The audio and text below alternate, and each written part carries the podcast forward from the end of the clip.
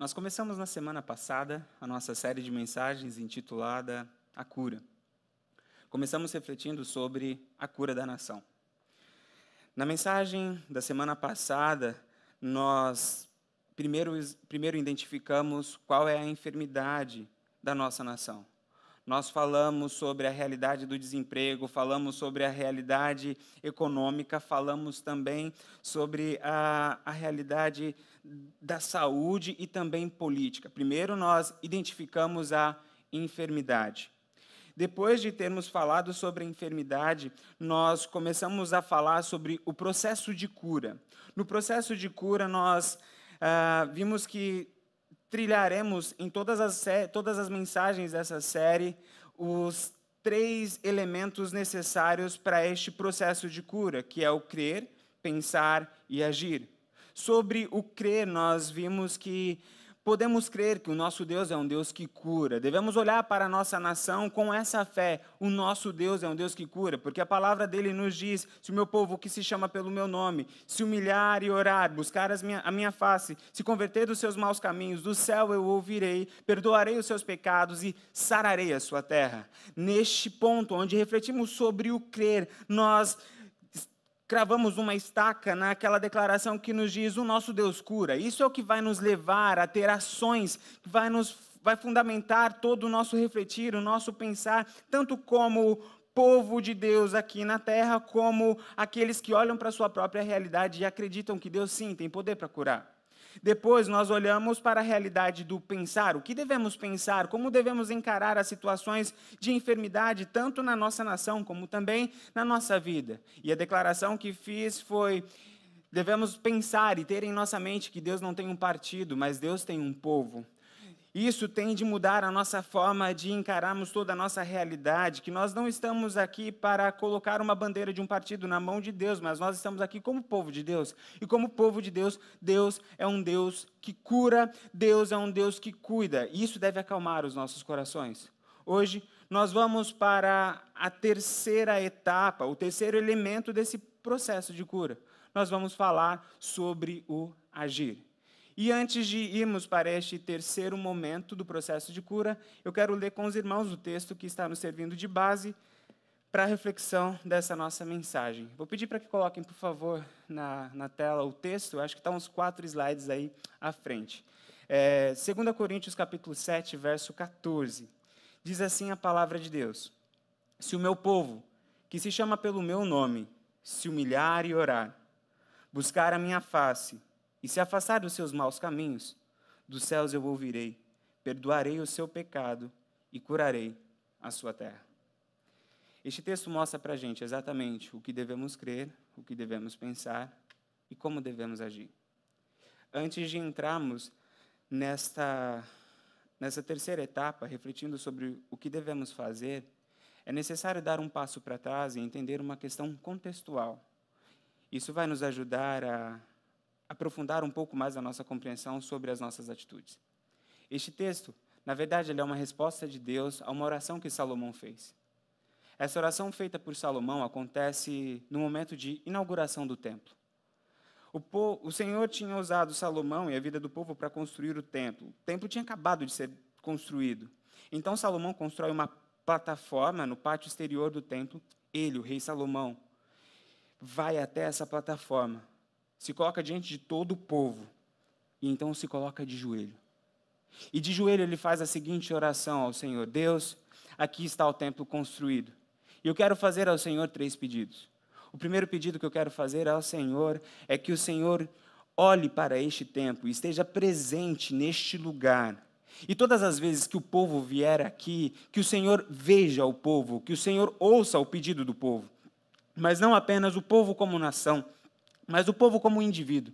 Quando cada pessoa entrar por essas portas, quando cada pessoa entrar neste lugar, que o Senhor ouça as orações, que o Senhor veja as dificuldades, que o Senhor veja as lutas, tanto da nação como povo, como da nação como povo, como indivíduo. Que o Senhor esteja presente neste lugar, que o Senhor veja, que o Senhor ouça os pedidos aqui. O segundo pedido que eu quero fazer ao Senhor, Salomão orando, é que o Senhor perdoe os pecados daqueles que vierem aqui clamarem ao Senhor perdão.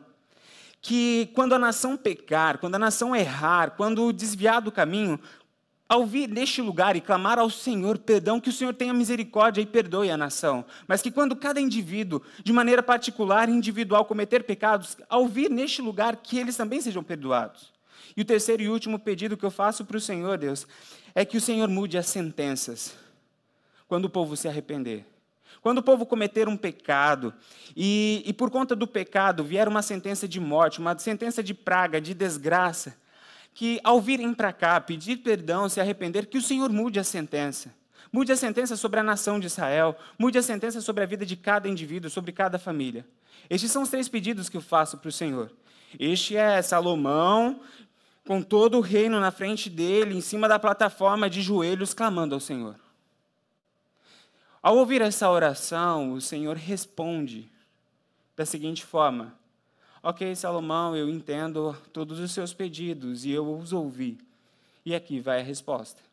Ok, eu respondo todos esses pedidos com um sim, desde que a condição para que eu ouça e esteja presente, a condição para que eu perdoe, a condição para que eu mude a sentença, para que eu cure o povo, para que eu traga a transformação é: primeiro, o povo precisa se humilhar.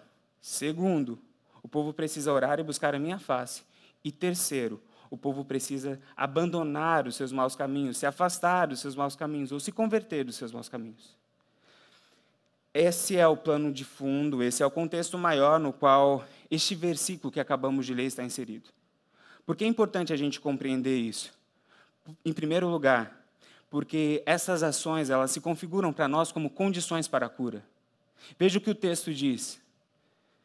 Se o meu povo, que se chama pelo meu nome, se humilhar e orar e buscar a minha face e se afastar dos seus maus caminhos. Este sim é uma condição. Se eles fizerem isso, então eu ouvirei dos céus, eu perdoarei os seus pecados, eu curarei a sua terra. É extremamente, é crucial, é importante entendermos que essas atitudes são atitudes que condicionam a cura na nossa nação, que condicionam a cura na nossa vida. Segundo elemento importante que o compreender esse contexto maior nos ensina é que tudo o que se fala aqui sobre cura da nação também se aplica à cura da nossa vida. E aqui eu volto a perguntar uma fazer uma apresentar uma questão que fiz na última mensagem: como está a sua terra, como está a sua vida? Eu acredito, mais uma vez, repito, que o Senhor Deus trouxe você aqui porque Ele quer sim ministrar cura na sua vida. E a conversa de hoje é sobre essa cura. Tudo que vamos falar aqui refere sim à nação na qual estamos, refere sim à nação de qual viemos, da onde viemos, mas também se refere à tua vida. A, a conversa aqui vai ser bom. Se você precisa de cura em áreas de sua vida, esses passos são importantes. E o que nós vamos fazer hoje aqui é entender cada um destes passos, cada uma dessas atitudes.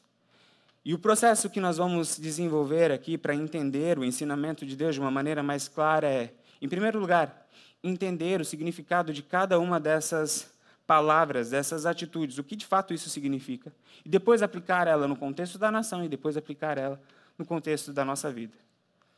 A primeira orientação, a primeira atitude sobre o agir que devemos ter nesse processo de cura é humilhar-se. A palavra de Deus diz: se o meu povo que se chama pelo meu nome se humilhar. O que o Senhor está dizendo, o que o Senhor está nos dizendo é que para que a nação seja curada, a nação precisa se humilhar. Para que eu e você sejamos curados, nós precisamos nos humilhar. Causa um pouco de estranhamento. Porque a gente entende humilhação como algo do tipo ah, eu ser envergonhado, ou então assumir aquela atitude de autocomiseração, sabe? Ah, eu não presto, eu não tenho valor nenhum, eu não sou inteligente. Mas humilhar-se não é isso. Segundo a palavra de Deus, a ideia literal da palavra no hebraico é sujeição, é subjugar, é dobrar os, os joelhos. A ideia aqui é um ato de rendição. Isso é se humilhar. Se o meu povo entregar o controle às minhas mãos, se o meu povo deixar eu governar, quebrar essa atitude, essa postura de independência, mas falar, Senhor, eu me rendo a Ti, então a cura acontece. No hebraico existem muitas palavras que são traduzidas para o português como humilhação, mas as duas principais palavras são aná e caná. A palavra aná no hebraico é a palavra que é usada para se referir a uma, uma rendição, um subjugar forçado. É a palavra que é usada para se referir ao momento em que um exército invade uma cidade, invade um reino, destrói as casas, mata o rei e coloca aquele povo, aquela nação debaixo de um jugo, debaixo de um governo de uma maneira forçada e humilhante. Essa é a palavra caná. Essa é a palavra aná.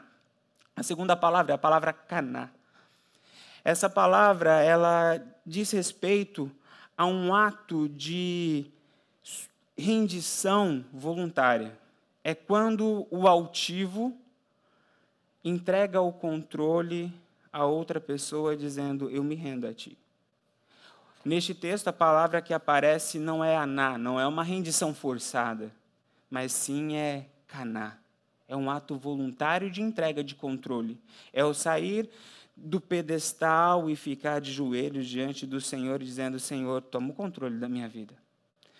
Quando nós olhamos para o significado dessa palavra, nós aprendemos duas coisas. Primeiro, a humilhação aqui se refere ao abandonar o nosso desejo de autossuficiência, do viver do nosso jeito.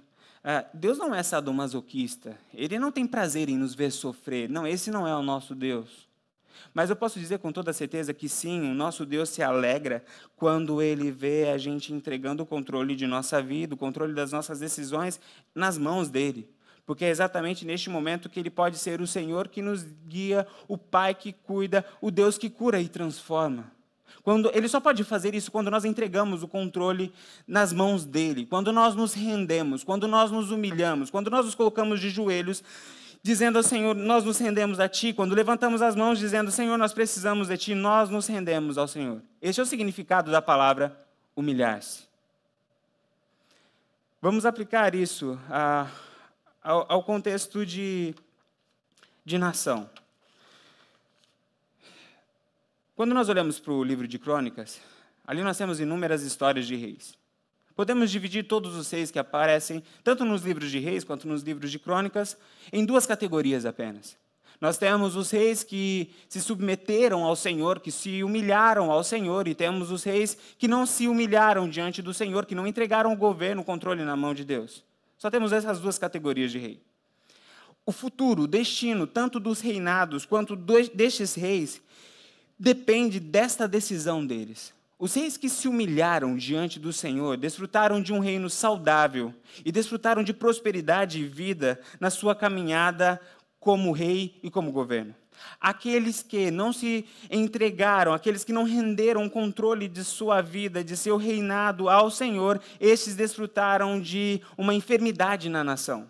Apenas essas duas categorias. Meus irmãos, agora eu quero fazer uma pergunta para vocês. Se os nossos governantes, todos eles, desde o presidente até o último cargo nessa pirâmide de governo e de poder. Se todos os nossos governantes se humilhassem diante do Senhor, entregando o governo, entregando as suas atitudes, a sua postura ao Senhor, a pergunta que eu faço: nossa nação seria curada, sim ou não? Vamos lá, nossa nação seria curada, sim ou não? Nós acreditamos nisso que o governo, quando está nas mãos de Deus, resulta em saúde. Quando nós olhamos para o início da história dessa nação, Estados Unidos, nós vemos algo que é, é crucial para entendermos um pouco da realidade onde os Estados Unidos chegou. A nação foi construída por um povo que saiu de um outro lugar para encontrar um espaço que eles pudessem louvar ao seu Deus. Este foi um dos motivos pelos quais um grupo de pessoas saíram de sua nação e vieram para cá. Se você olha os diários de bordo, se você olha os relatos históricos, você vê de uma maneira muito clara: nós estamos indo para uma terra onde nós poderemos adorar ao nosso Deus, nós estamos indo para um lugar onde queremos vivenciar os princípios que o Senhor colocou aqui na palavra dele. Quando nós entendemos isso, a gente começa a entender um pouco sobre a prosperidade dessa nação. Diferente de outras nações, essa nação foi construída debaixo deste desejo de servir a Deus e de adorar a Deus. Por isso que uma nação que nem é tão antiga quanto outras do Oriente está no topo da lista, porque é uma nação que foi curada, que foi cunhada debaixo deste princípio. Nós queremos um lugar onde Deus reina. Meus irmãos e minhas irmãs, como nós, nós como povo de Deus, precisamos ter isso em muito claro na nossa vida, porque é isso que vai nortear a nossa oração pelos nossos governos, a nossa oração como povo de Deus, pela nação tem de ser, Senhor, trabalhe no coração dos nossos governantes, trabalhe no coração do nosso presidente, Senhor, que eles sejam sensíveis à tua voz. O nosso desejo é que o Senhor emplaque, coloque no coração deles a tua vontade. Meus irmãos, se nós acreditamos na conversão do nosso pai, do nosso filho, do nosso parente, nós temos de acreditar na conversão do coração dos nossos governantes e temos de orar por isso, porque nós cremos que o sucesso, nós cremos que a cura passa pelo processo de humilhação. Mas isso não deve se aplicar apenas à oração aos nossos governantes, tem de se aplicar aos nossos diálogos. Os nossos diálogos entre irmãos, como parte da sociedade, tem de estar debaixo da vontade de Deus, tem de se submeter à vontade de Deus. O jeito que conversamos com os nossos irmãos sobre política, sobre essa realidade governamental, também tem de estar abaixo da vontade de Deus. Nós não podemos ter em nossa boca discurso de ódio, nós não podemos ter em nossa boca discursos que ferem um ao outro, também tem de estar debaixo da vontade de Deus, é fazer do jeito de Deus, porque todas as guerras civis, toda divisão nacional começa em pequenos diálogos multiplicados pela nação toda. E uma palavra mais direta para você que tem um chamado para ocupar cargos dentro do governo. Não é pecado estar na política. Não é pecado você ser um político e ser cristão ao mesmo tempo. É difícil, mas não é pecado. Se você tem esse chamado, eu quero lembrar você deste versículo. Se Deus colocar você, você que está aqui, você que está nos assistindo, você que vai assistir essa mensagem depois de algum tempo, em alguma cadeira de governo, seja nessa nação, seja no Brasil, seja onde você estiver, lembre-se disso. Você não está lá para fazer as suas vontades e nem para fazer a vontade de um partido político. E digo mais, você não está lá nem para levantar a bandeira da bancada evangélica. Você está lá para representar Deus. A sua missão é estar naquele lugar cunhando valores e princípios que irão abençoar essa nação debaixo da autoridade, do poder e da orientação de Deus. Se quisermos curar a nossa nação, o primeiro passo é o humilhar. Trazendo isso agora para a nossa vida. A gente acabou de falar que sim, concordamos que se os nossos governantes se humilharem diante de Deus, entregarem o controle na mão de Deus, Deus tem poder para curar a nossa nação. Ora, se acreditamos que isso é uma realidade para a nação, um contexto maior, temos de crer que essa é uma realidade também na nossa vida. Se nós entregarmos o controle da nossa vida, as nossas decisões, o nosso jeito de viver na mão de Deus e fazer do jeito de Deus, o Senhor vai curar a nossa vida, o Senhor vai curar a nossa terra. Se acreditamos isso no ambiente maior, no contexto maior, temos de acreditar que isso se aplica na nossa vida também. Se pararmos um pouco para pensar, nós veremos que Boa parte dos nossos fracassos e das nossas dores estão relacionados aos momentos que nós fizemos as coisas do nosso jeito e não fizemos do jeito de Deus. Comece a, a cuidar dos seus filhos do jeito que Deus quer que cuide. Comece a trabalhar do jeito que Deus quer que você trabalhe. Comece a administrar a sua vida financeira em fidelidade a Deus, como Deus quer que você administre. Então você vai ver o poder de Deus para curar. A nossa vida, para experimentar o processo de cura de Deus na nossa realidade, em primeiro lugar, tem de se render. É desistir dos nossos jeitos, das nossas artimanhas, das nossas jogadas e falar: Deus, eu estou aqui para fazer do seu jeito. É abandonar o nosso rancor, o nosso ódio, o nosso egoísmo e dizer: Senhor, eu estou aqui para fazer do seu jeito. Deus fala: se você fizer do meu jeito, fica tranquilo que vai dar certo. A Bíblia diz: olha, fazei prova de mim e eu vos abençoarei. Isso está lá em Malaquias. O que é fazer prova de mim? Não é você ficar fazendo, ah, Deus, eu duvido que você faça isso. Isso não é fazer prova. Fazer prova de Deus é, Senhor, eu vou obedecer a tua palavra. E a tua palavra me diz que se eu te obedecer, o Senhor vai cuidar, então tá bom, eu estou obedecendo. Parece loucura aos meus olhos, mas eu vou obedecer. Parece que nunca mais eu vou ter alegria, nunca mais eu vou ter prazer abandonando este pecado, mas eu vou abandonar porque eu acredito na tua palavra. Isso é se render. Se nós fizermos isso como povo, se nós fizermos isso como indivíduo, eu quero dizer para você que a palavra de Deus nos garante que o nosso Deus vai nos curar, que o nosso Deus vai trabalhar as realidades que precisam ser trabalhadas. Mas esquece, se você for fazer do seu jeito, nem precisa pedir a bênção de Deus. Peça a sua própria bênção. Quando nós olhamos para o texto, o segundo conselho que ele nos dá é: bom, depois de se humilhar, vocês precisam orar e buscar a minha face. Que a palavra de Deus nos ensina é que se uma nação quer ser curada, nós precisamos orar e buscar a face de Deus. Se nós, como indivíduos, queremos ser curados, nós precisamos orar e buscar a face de Deus. Veja, ele não está falando de ritos e horários. É, é importante a gente diferenciar uma coisa de outra. Ele não está falando de vãs repetições, sabe? De você, ah, tem que orar toda vez antes de comer, eu tenho que orar antes de dormir, e eu faço isso de uma maneira automática. Não é vãs repetições, é oração. E não é apenas ah, estar na igreja, é, é buscar a face de Deus. São coisas diferentes. Vãs repetições e oração, estar na igreja e buscar a face de Deus são coisas diferentes. Quando a gente vai para os Salmos, essa expressão, buscar a face de Deus, aparece muitas vezes. Uma das vezes que aparece muito é o Salmo 42 e 43. Este é um salmo que foi escrito provavelmente em um momento de exílio. Ou seja, o, o salmista ele não estava na nação de Israel, ele não estava no templo. Ele está em um outro lugar, distante do templo, distante do seu lugar de adoração. Naquele tempo, a realidade de adoração acontecia exclusivamente no templo. Ali acontecia o momento de comunhão, ali acontecia o momento de orientação, ali acontecia o momento de perdão. A vivência da fé acontecia na realidade do tempo. O salmista, no Salmo 43 e 42, o tempo todo diz: Senhor, eu não vejo a hora de ver a tua face.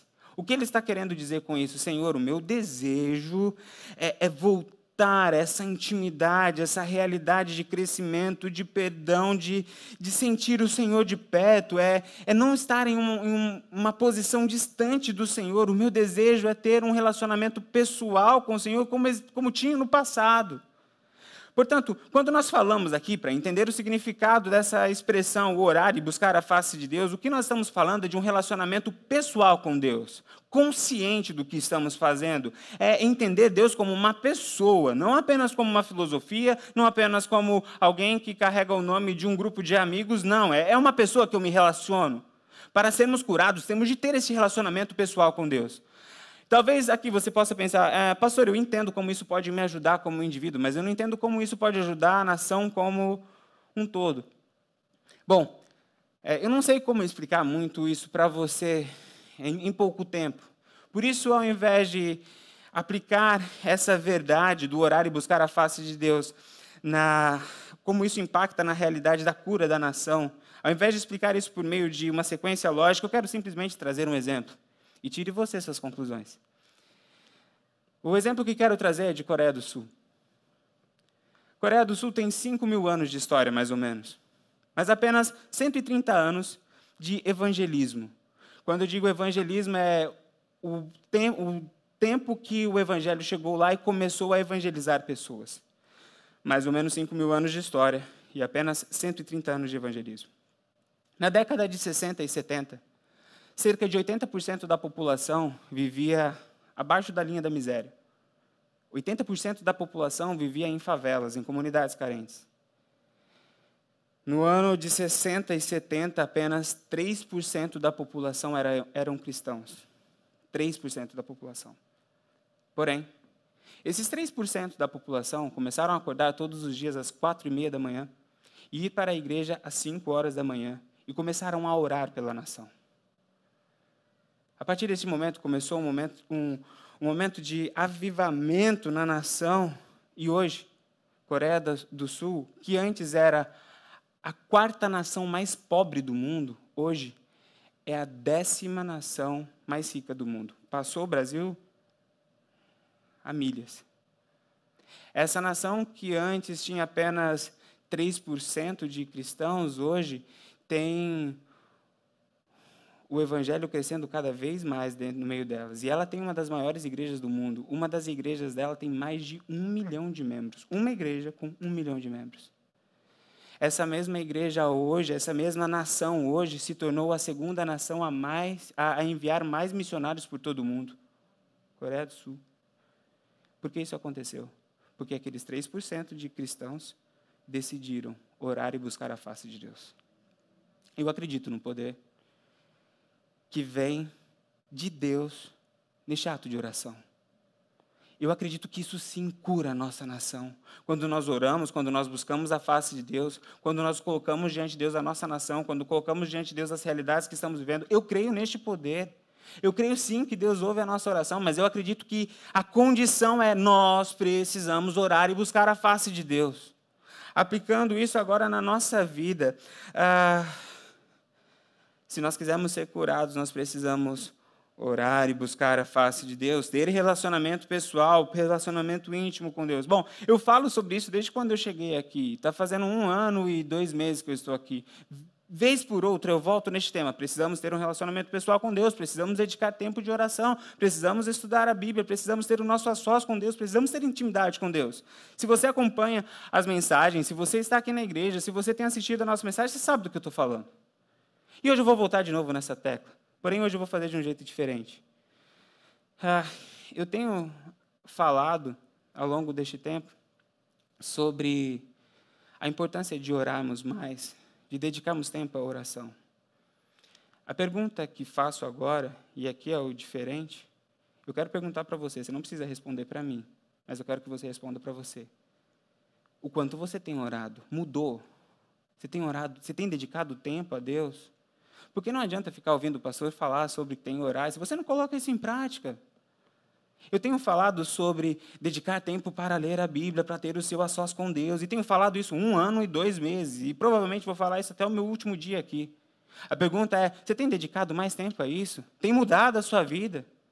Você tem dedicado tempo para estar a sós com Deus? Você tem dedicado tempo a para viver essa realidade de intimidade, eu quero dizer para você que a sua cura depende disso. A cura dessa igreja depende disso. A cura dos seus filhos depende disso. É o trabalhar de Deus na sua vida neste momento de intimidade. Antes das transformações acontecerem fora de nós, primeiro elas acontecem dentro de nós. E para que essas transformações aconteçam, eu e você precisamos ter encontros frequentes, diários, íntimos e profundos com Deus. Se isso não acontecer, não vai adiantar. Se eu perguntar para vocês aqui, Quantos aqui querem a bênção de Deus? Provavelmente todo mundo vai levantar a mão.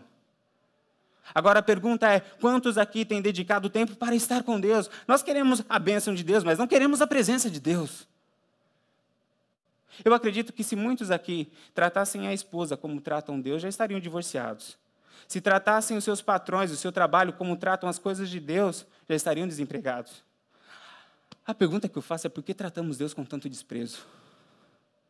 Deus não merece isso. Sabe, ah, o, que o, o que o texto está nos ensinando aqui, a, a verdade que ele tem nos mostrado é: nós precisamos ter este momento, essa realidade, este orar e buscar a face de Deus para sermos curados. Buscar-me-eis e achareis quando buscar de todo o coração. Gente, isso é cristianismo. Sabe, não dá para viver cristianismo se a gente descartar isso. Sabe, não dá para viver cristianismo com estudo à distância. É relacionamento pessoal. É isso que vai curar. Eu sei que ouvir mensagens é bom e, e te abençoa também. Mas eu quero dizer que Jesus morreu na cruz não foi para que isso acontecesse. Isso já acontecia antes de Jesus morrer na cruz. Já existiam os sacerdotes, já existiam os escribas, já existiam os fariseus. Sabe por que Jesus morreu na cruz? Jesus morreu na cruz para que você pudesse entrar no seu quarto e conversar com ele de maneira direta. Jesus morreu na cruz para que ele pudesse, o Espírito Santo viesse morar no seu coração e começasse a trabalhar uma ação de poder e transformação na tua vida. É para isso que ele veio. E se nós quisermos ser uma igreja curada, se quisermos ser pessoas curadas, nós precisamos disso. Nós precisamos orar, e quem precisa disso é o pastor, é o pastor, mas também são os líderes, mas também são todos os membros. Nós precisamos dedicar tempo à oração. Quanto tempo você tem dedicado à oração? Quanto tempo você tem dedicado ao estudo bíblico? Eu quero dizer para você que a cura da tua vida está neste livro. A cura da sua vida está no teu relacionamento com Deus. Então, se você quer ser curado, meu irmão e minha irmã, e minha irmã, ore e busque a face de Deus. A terceira e última ação que este texto nos orienta é o se afastar dos seus maus caminhos. Bom, se nós quisermos ter as nossas vidas curadas, se nós quisermos uh, que a nossa nação seja curada, nós precisamos nos afastar dos nossos maus caminhos. Algumas versões trazem como afastar, outras trazem como converter. Mas o fato é que o significado literal é simplesmente virar as costas, é abandonar. É isso que nós devemos fazer. Virar as costas, abandonar os nossos maus caminhos. A gente tem um pouco de dificuldade hoje para entender o que é mal. Parece que hoje o mal não é tão mal assim. O ruim não é tão ruim assim. E por conta disso, a gente nem sabe o que devemos abandonar. A palavra aqui, mal, no hebraico é ra, que significa injusto, nocivo, prejudicial, ameaçador, perverso. Essa é a palavra que Jacó usou para falar sobre o animal que ele acreditou que havia devorado José. Quando os irmãos jogaram José lá no poço e venderam para os comerciantes, os irmãos chegaram e falaram: Olha, um animal veio e devorou o nosso irmão. Jacó, ao ouvir isso, falou: Este animal é um animal ra. Este animal é, uma, é um animal mau, perverso. O que é mal na nossa vida? É tudo aquilo que é injusto, é tudo aquilo que é perverso, é tudo aquilo que mata, é tudo aquilo que dilacera. É, é isso que devemos abandonar. O que nós estamos aprendendo ao ler este versículo, que o Senhor está nos ensinando é: se nós quisermos a cura na nossa vida, nós precisamos abandonar os nossos pecados. Não dá para você querer viver em comunhão com Deus e viver em comunhão com o pecado. Não dá, não dá, não dá. Sabe por quê? Porque as nossas ações, elas têm um efeito direto no nosso processo de cura ou de adoecimento. Portanto, se você continua na sua vida e na sua prática de pecado, não vai adiantar você ficar pedindo para Deus te curar.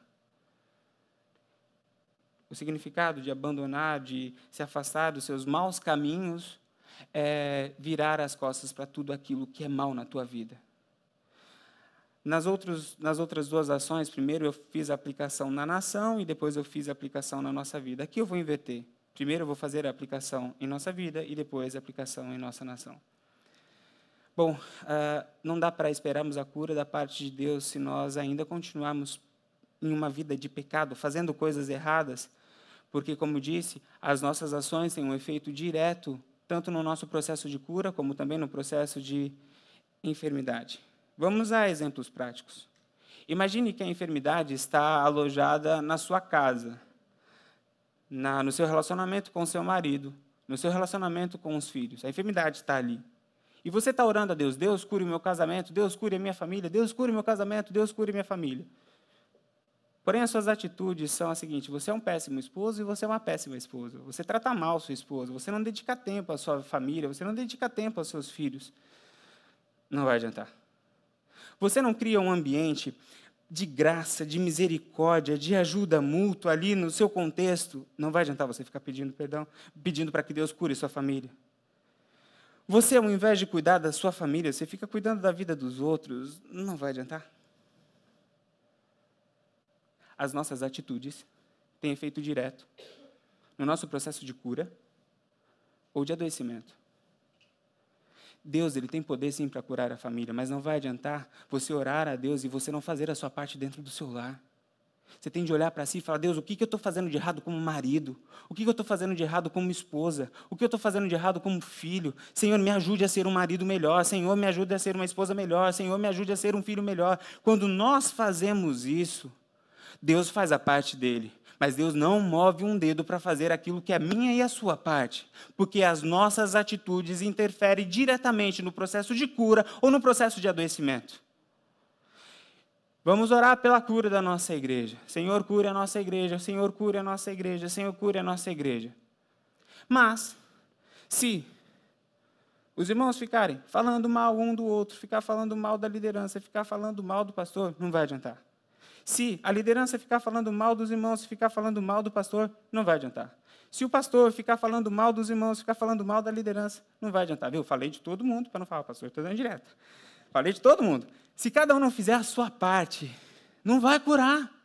Se a gente ficar de picuinha, não vai curar. Se a gente não arregaçar as mangas e se colocar à disposição do Senhor para servir, não vai curar. Se a gente não fizer a nossa parte para crescermos como indivíduos, crescermos como pessoas, não vai curar. Se nós não fizermos a nossa parte para evangelizar, levar o amor de Cristo a outras pessoas, não vai curar. Por quê? Porque Deus não faz a nossa parte. Abandonar os nossos maus caminhos, aquilo que está de errado, é crucial no processo de cura, porque as nossas ações interferem de maneira direta, tanto no processo do curar quanto no processo de adoecer. Pode ser que a sua terra está doente, não porque Deus e pessoas fizeram coisas erradas para você, mas porque você está jogando lixo na sua terra. Para que você cure a sua terra, para que você cure o teu lar, para que você cure a igreja onde você está, você primeiro precisa abandonar aquilo que está errado, porque senão não vai adiantar. Deus não abençoa pecado. Pode ser uma palavra dura, mas eu quero dizer para você, é, é, é evangelho. Eu não estou aqui com a missão de massagear os nossos egos. Eu não estou aqui. A, a, mensagem de Deus tem que nos transformar, e não tem como transformar se não for pelo caminho da verdade. É, é um evangelho que às vezes é um pouco difícil da gente ingerir, mas eu quero dizer para você: façam prova. Se estiver fora da palavra de Deus, por favor, eu, eu peço para que você venha e fale, pastor, está fora da Bíblia. Mas se estiver dentro da palavra de Deus, faça como primeiro ponto, se humilhe. É, Coloque diante de Deus, olha, Senhor, eu, eu me arrependo do que eu fiz, e comece a fazer do jeito de Deus, e faça a prova. E se não der certo, você discute com Deus, mas primeiro tente. Tente fazer do jeito de Deus, que eu tenho certeza que Ele vai honrar. Eu tenho certeza que Deus vai curar. Eu tenho certeza que Deus vai transformar. Por que, que eu comecei falando primeiro da aplicação em nossa vida? Porque eu acredito que toda transformação, antes de acontecer em grandes escalas, ela acontece em escalas menores. Tem uma frase de um autor brasileiro chamado Rui Barbosa, é um dos clássicos da literatura brasileira, que diz o seguinte: é, a família é a célula máter da sociedade. Eu adicionaria a essa frase de Rui Barbosa a palavra igreja. Eu acredito que família e igreja compõem a célula máter da sociedade. Por que eu acredito isso? Porque essas foram as duas únicas instituições criadas por Deus. Deus criou família e Deus criou igreja. Apenas isso. Deus não criou a cidade, Deus não criou a política. Quem criou a cidade, quem criou a política? O homem. Como você prova isso, pastor? Pela palavra de Deus. Gênesis capítulo 4, verso 17. Depois de Caim ter matado o seu irmão, depois de ter recebido a, as consequências do seu pecado, o texto diz em Gênesis capítulo 4, verso 17, que Caim teve relações com sua esposa, e então concebeu Enoque, e depois ele fundou a cidade. Ou seja, cidade e política são criações humanas, porém, entretanto, igreja e família são criações divinas. Cidade e política, criações humanas, igreja e família, criações divinas. Eu acredito que o processo de cura de uma sociedade passa pela família e passa pela igreja. Não é a universidade que transforma a nossa nação. No mesmo banco e na mesma universidade que frequentou um advogado corrupto, sentou naquele banco e frequentou a mesma universidade um advogado honesto. Universidades dão habilidades técnicas, família e igreja trabalham com valores éticos e morais nós trabalhamos como igreja para construir indivíduos que são melhores dentro da sociedade. Essa é a nossa responsabilidade. Se temos famílias e igrejas saudáveis, consequentemente, isso vai impactar na nossa sociedade. A nossa missão como igreja é trabalhar na vida de cada indivíduo para que juntos possamos criar uma realidade de transformação e de melhora onde nós vivemos. Essa é a nossa missão. É para isso que Deus nos colocou aqui. Por isso, eu acredito que sim, devemos olhar para as nossas casas, devemos olhar para a nossa igreja, devemos olhar para a nossa vida e falar: Senhor, o que está errado aqui?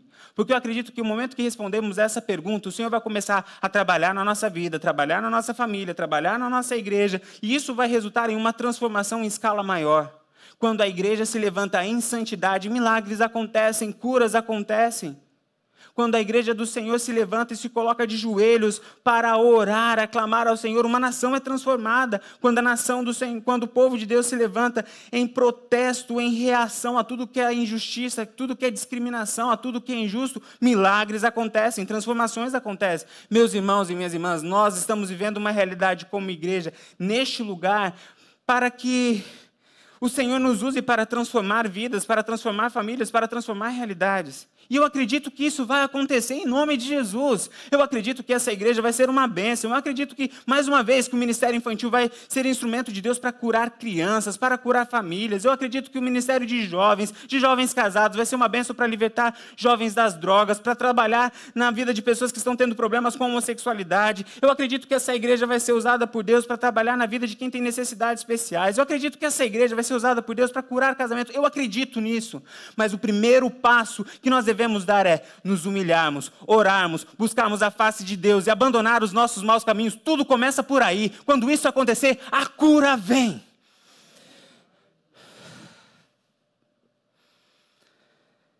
Sabe, eu quero terminar essa mensagem convidando você a começar a colocar em prática o que a gente ouviu até aqui. Eu acredito na cura eu acredito. Todas as vezes que alguém entra no meu gabinete com problemas, alguns pensando em desistir da vida, outros pensando em desistir de seus filhos, outros pensando em desistir do seu casamento, outros pensando em desistir da igreja. Todas as vezes a minha fala é a mesma. Eu acredito na cura. Eu acredito na cura. E eu estou aqui hoje dizendo para vocês mais uma vez: eu acredito na cura. Eu acredito na cura de sua vida, eu acredito na cura de sua família, eu acredito na cura do seu casamento, eu acredito na cura desta igreja, eu acredito na cura dessa nação. Mas isso se você se humilhar. Se você orar e buscar a face de Deus. Se você se arrepender dos seus maus caminhos. Se não, eu não acredito. Por isso, nesse momento, se você nessa manhã quer clamar a Deus por cura, em qualquer que seja a área que precisa de cura, vida, família, relacionamentos, nação, eu quero convidar você agora a fazer o que a gente acabou de aprender: se humilhar.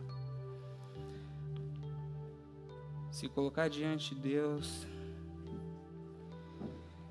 se rendendo, dizendo: Senhor, eu entrego o controle em tuas mãos, eu quero fazer do seu jeito.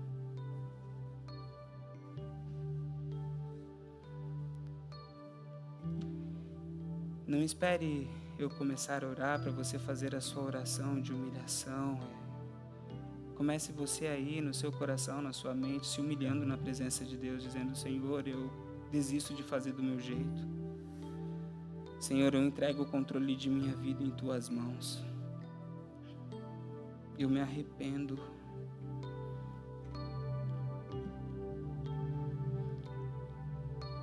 Comece a orar clamando a Deus: Deus, eu quero mais de ti em minha vida. Me perdoe pelo desprezo que dei ao Senhor até hoje.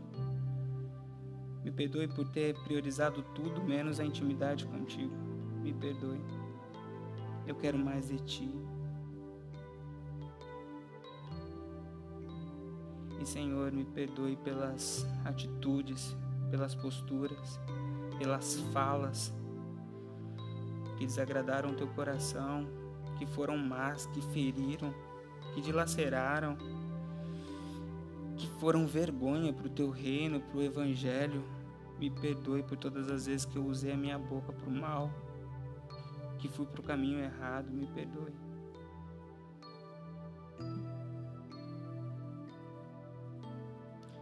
Senhor, nesse momento, eu peço para que o Senhor ouça essas orações, Deus. Pai, nesse momento eu peço para que o Senhor olhe para este lugar. Veja, ó Pai, cada rosto em lágrimas, cada coração, ó Pai, que está partido. Em nome de Jesus, ouça a nossa oração, Deus. Em nome de Jesus, perdoe os nossos pecados. Em nome de Jesus, ó Pai, cure a nossa nação. Em nome de Jesus, nós clamamos ao Senhor para que o Senhor faça a tua vontade em nossa vida, Pai. Nós entregamos o controle em tuas mãos. Nós colocamos diante de ti, ó Pai, a nossa o nosso tempo, a nossa agenda, ó Pai, pedimos para que o Senhor nos ensine a administrar o nosso tempo de maneira a caminharmos cada vez para mais perto de Ti, a priorizarmos o nosso tempo com o Senhor, a crescermos na fé, no conhecimento, na intimidade, ó Pai, nós queremos viver, ó Pai, ó Pai, a realidade de povo, de família, de irmãos, ó Pai, termos a realidade de cura em nosso meio, por isso nós clamamos ao Senhor, ó Pai, trabalha no nosso coração. Pai, em nome de Jesus, nós abandonamos, nós, neste momento, viramos as costas para tudo aquilo que estávamos fazendo, que estava errado. Em nome de Jesus, ó Pai, nos perdoe e nos fortaleça nessa tomada de decisão. Que possamos, Deus, cumprir com aquilo que estamos orando nesta manhã. Que vivamos em santidade por isso, em nome de Jesus, nós já queremos te agradecer pela cura. Com os olhos da fé, nós podemos ver a tua cura em nossa vida, em nossa igreja e nessa nação. Em nome de Jesus, ó Pai, nós pedimos para que o Senhor ministre cura em todos os contextos, realidades, dores, ó Pai, que estão sendo apresentadas ao Senhor neste momento. Cure o teu povo, cure a tua igreja Cure as famílias. Cure essa nação. É essa oração que nós fazemos em nome de Jesus.